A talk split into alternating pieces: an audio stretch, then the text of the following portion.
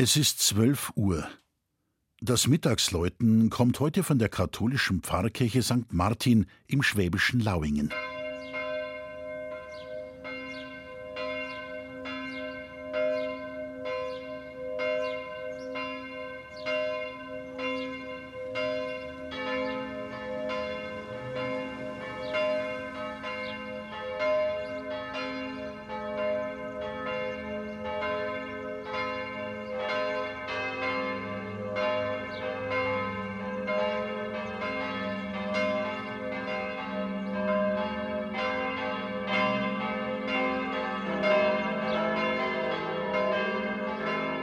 Gut lebt es sich im schwäbischen Donautal am Rand der Schwäbischen Alb. Das wussten schon Kelten und Römer, die nahe Lauingen Spuren hinterlassen haben. Auch der berühmteste Sohn der Stadt, der Bischof und heilig gesprochene Kirchenlehrer Albertus Magnus, wurde mit Lauinger Wasser getauft.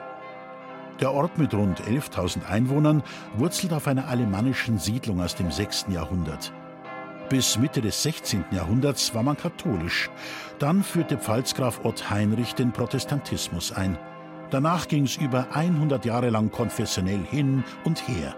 Die katholische Pfarrkirche, von den Lauingern Martinsmünster genannt, wurde ab 1516 in nur fünf Jahren errichtet und musste in den Folgejahrhunderten vor allem im Innenraum etlichen Gestaltungsepochen Zutritt gewähren. St. Martin ist eine der letzten großen Hallenkirchen Süddeutschlands am Übergang von der Gotik zur Renaissance. Zudem die größte direkt an der Donau gelegene Kirche zwischen Ulm und Ingolstadt. Der wuchtige, dreischiffige Bau mit acht Jochen besteht aus weiß verputztem Backstein.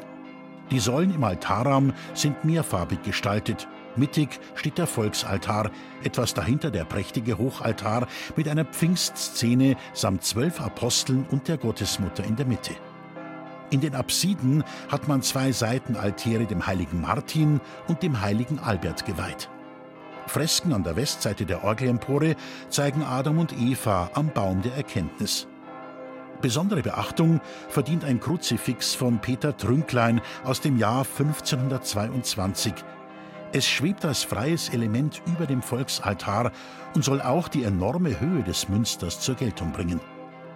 Im 57 Meter hohen quadratischen Kirchturm mit Welscher Flachhaube verrichten fünf echte Lauingerinnen ihren Dienst. Alle gegossen von der früheren Firma Wohlfahrt. Bei gutem Wetter und je nach Windrichtung schallen die Glocken kilometerweit ins Donautal hinaus. Das Mittagsläuten aus Lauingen von und mit Christian Jungwirth.